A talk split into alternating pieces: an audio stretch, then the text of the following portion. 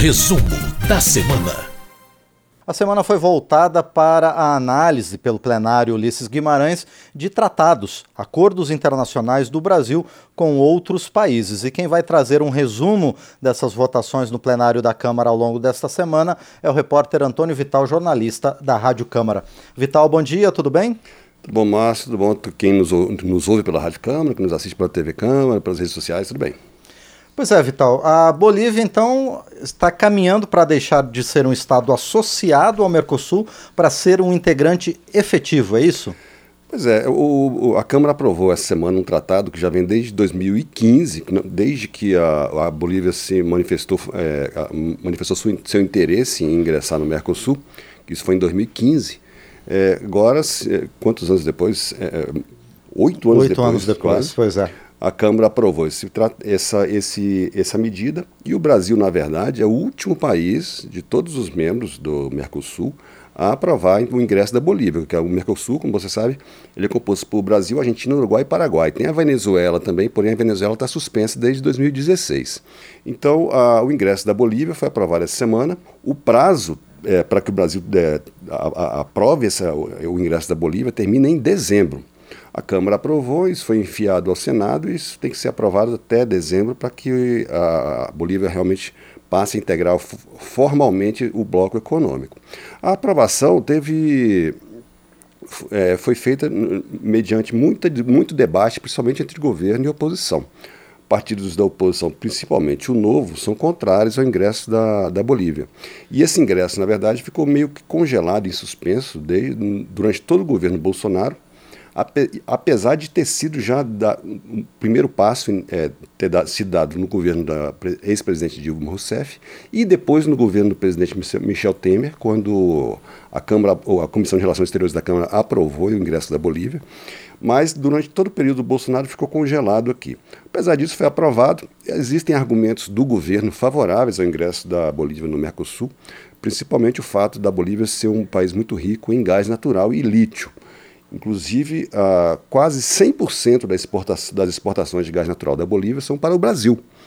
E o Brasil tem, e a Bolívia tem uma fronteira de mais de 3 mil quilômetros, sem contar que tem mais, mais, mais de 30 mil brasileiros que moram na Bolívia. Então existem argumentos é, bastante é, técnicos do governo para defender o ingresso da Bolívia.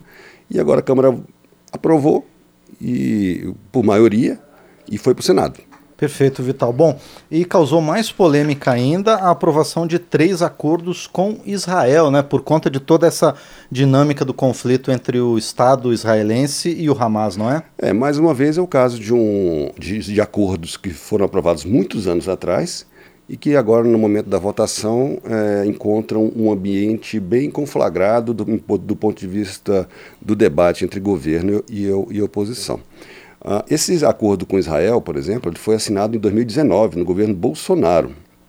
São três acordos. Né? Um deles foi o que deu mais polêmica, é um que trata de cooperação na área de segurança pública, principalmente voltada para o combate ao crime organizado.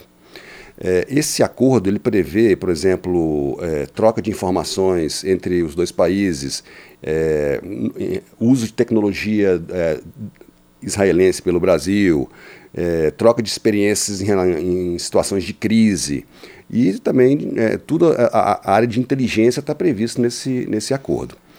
E por isso, apesar de o governo ter se manifestado favorável ao, ao, ao, ao acordo aqui, no, aqui no, no plenário da Câmara, a base do governo ficou rachada em relação a isso, ficou dividida. Porque, por exemplo, o PSOL e o PCdoB apesar de, de, de se manifestarem é, favoráveis aos termos do acordo, que é um acordo que já o Brasil tem, muito semelhante ao que o Brasil já assinou com outros países, esses dois partidos consideraram que não era o momento de se aprovar esse, esse, esse acordo voltado para a troca de informações de inteligência é, na, na, na segurança pública, justamente pelo momento que Israel está passando com o conflito com o Hamas.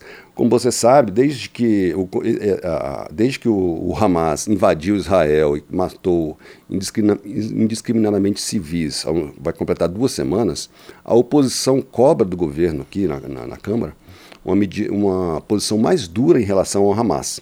O Brasil já manifestou é, é, se manifestou contra as atitudes do Hamas, porém defendeu que uh, não haja uh, matança de civis por nenhum dos dois lados, ou seja, nem, nem da parte de Israel nem da parte do Hamas. E o Brasil, historicamente, defende a posição dos dois estados para resolver o, o conflito na, na, região. Isso, é, é, todo essa, esse clima de conflagração no Oriente Médio, óbvio que no plenário da Câmara também é, serviu de munição para muita discussão política, né, com a oposição criticando muito a postura do Brasil, a, o Brasil mantendo é, sua posição e contrário à morte civis dos dois lados, e a oposição cobrando principalmente que o Brasil classifique o Hamas como um grupo terrorista, que não foi feito até agora. Então, é, esse acordo da área de segurança foi assinado, assinado em 2019, foi aprovado agora, né? apesar de ter dividido a base do governo, e outros dois acordos com Israel também foram aprovados. Um deles é na área de aviação civil, que é um acordo também muito semelhante a outros que o Brasil já assinou com vários países, que trata basicamente dos direitos das empresas dos dois países e é, atuarem, é, a, a, a, empresas de aviação de Israel a, fazerem voos para o Brasil, a normas em relação a pouso, é, transporte de carga, transporte de passageiros dos dois países. É muito semelhante ao que o Brasil já, já assinou com vários outros países. E o outro é um, um acordo que prevê que israelenses e brasileiros têm direito a, por exemplo, a aposentadoria e todos os benefícios previdenciários trabalhando em qualquer um dos dois países. Né? Então, sim, um israelense que vem para o Brasil pode trabalhar aqui, contribuir para a Previdência e ter direito a, a, a que isso seja contabilizado para sua aposentadoria e lá no, Israel é, o mesmo direito seria estendido também aos brasileiros. Isso é também outro acordo também de praxe. Porém, com esse clima todo que está é, da, da, nossa política interna, que reflete, de certa forma, também a política externa é, em relação ao conflito, esse acordo foi aprovado, esses três acordos foram aprovados depois de muito debate. Bom, e um pouquinho mais consensual foi mais um acordo internacional que permite a adesão do Brasil a uma organização de pesquisas nucleares, não é, Vitão? Pois é, não sei se você já ouviu falar do CERN. O CERN é um laboratório.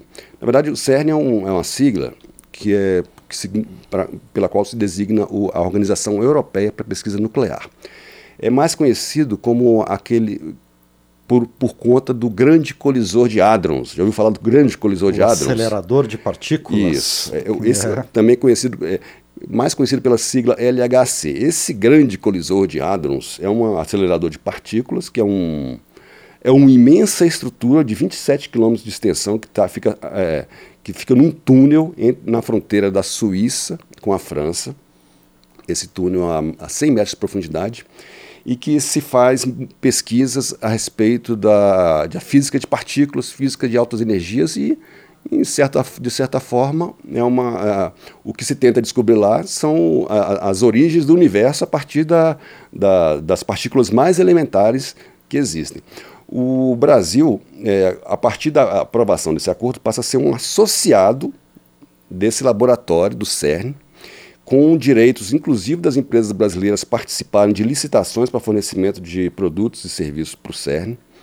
O Brasil vai ter que pagar uma taxa anual de 65 milhões de dólares, que na verdade é, é apenas 10% do que pagam os membros efetivos, que é porque o Brasil é um, é um país associado.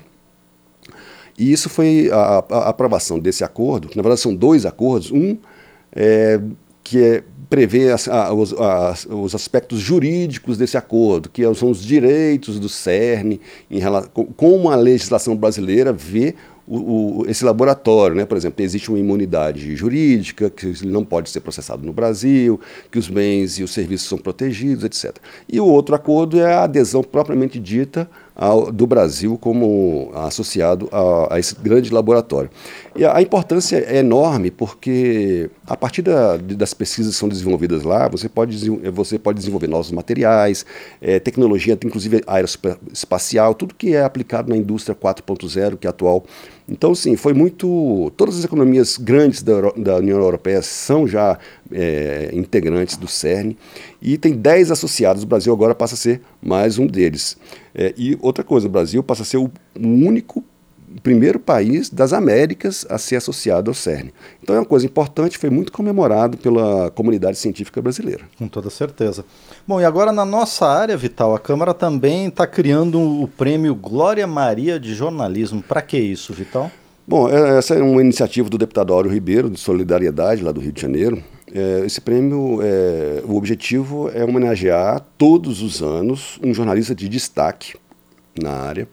E é uma homenagem também à Glória Maria, que morreu em fevereiro, todo mundo conhece, aos 73 anos, vítima de câncer. E é uma pessoa que a, a aprovação desse prêmio de jornalismo que, é, que, vai, é, que vai homenagear um, alguém de expressão na área, né, que será um nome será escolhido pela mesa diretora da Câmara a partir de sugestões dos líderes dos partidos, é, tem o objetivo de também homenagear a Glória Maria, que é considerada unanimemente aqui pelo plenário como um exemplo, não só como profissional, por seu, sua atuação pioneira como uma mulher preta, primeira repórter, jornalista com destaque no, na, na história da televisão brasileira, e como um exemplo a ser seguido pelas crianças, como foi muito bem lembrado no, na, no plenário pela deputada Talira Petroni, é, como, a, da importância de como as crianças, por exemplo, é, pretas se identificarem e se, se, mirarem num exemplo de uma pessoa que abriu caminho e que, a partir da, da sua experiência, é, permite que elas se vejam também na TV. Então é um prêmio, uma homenagem dupla, uma homenagem à Glória Maria e também vai ser uma homenagem a algum jornalista de, de destaque é, é, no Brasil todos os anos esse prêmio será entregue uma medalha. É isso. Muito bem. Bom, é, esses foram então os assuntos que o plenário da Câmara abordou esta semana aqui, trazidos para a gente pelo Antônio Vital. Vital, obrigado mais uma vez e a gente se fala na próxima semana. Até lá. Até lá.